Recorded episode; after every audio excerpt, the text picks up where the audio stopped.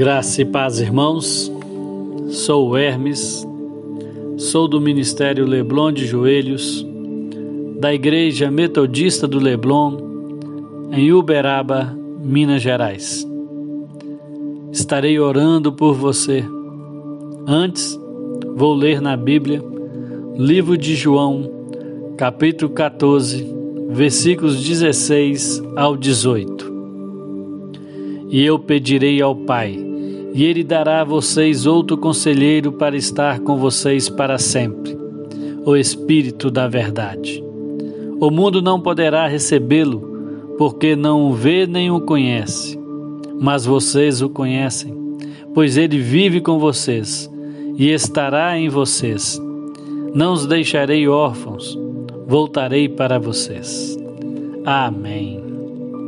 Amados, os versículos retratam a última ceia que Jesus realiza com seus apóstolos. Então, ele lhes dá um novo mandamento. Conta de sua intimidade amorosa com o Pai, apresentando esse amor incondicional como o carinho, a verdade e a vida.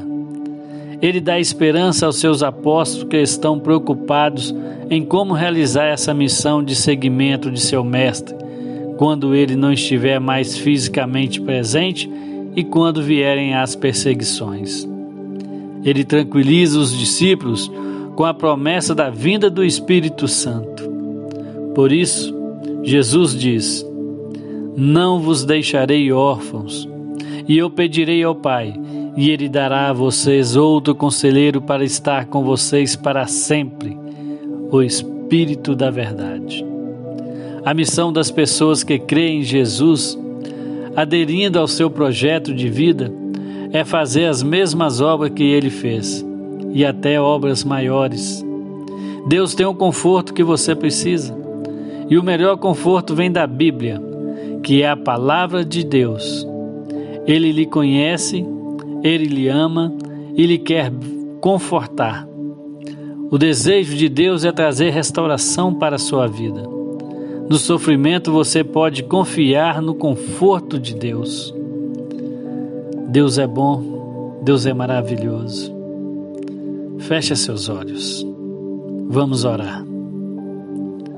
Senhor, nosso Deus e Pai, Consolador que nos conhece intimamente, conhece nossas aflições, necessidades, medos e problemas sabe que em muitos momentos de nossas vidas enfrentamos situações em que precisamos de conforto.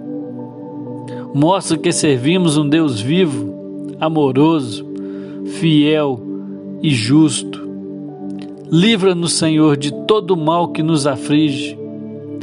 Que possamos nos fortalecer em Ti, dia após dia, para vencermos dias maus e assim ajudarmos nossos amigos e irmãos. Nos ensine a olhar para a vida de uma forma positiva e a tirar lições de nossos sofrimentos. Nos fortaleça, nos capacite, nos ensine a reagir diante de situações adversas e prosseguirmos, pois temos certeza de que o Senhor está conosco o tempo todo.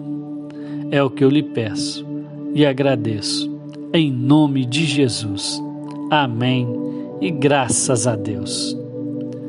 Que você tenha um sábado abençoado e que o Espírito Santo de Deus esteja com você, onde você estiver. Deus lhe abençoe.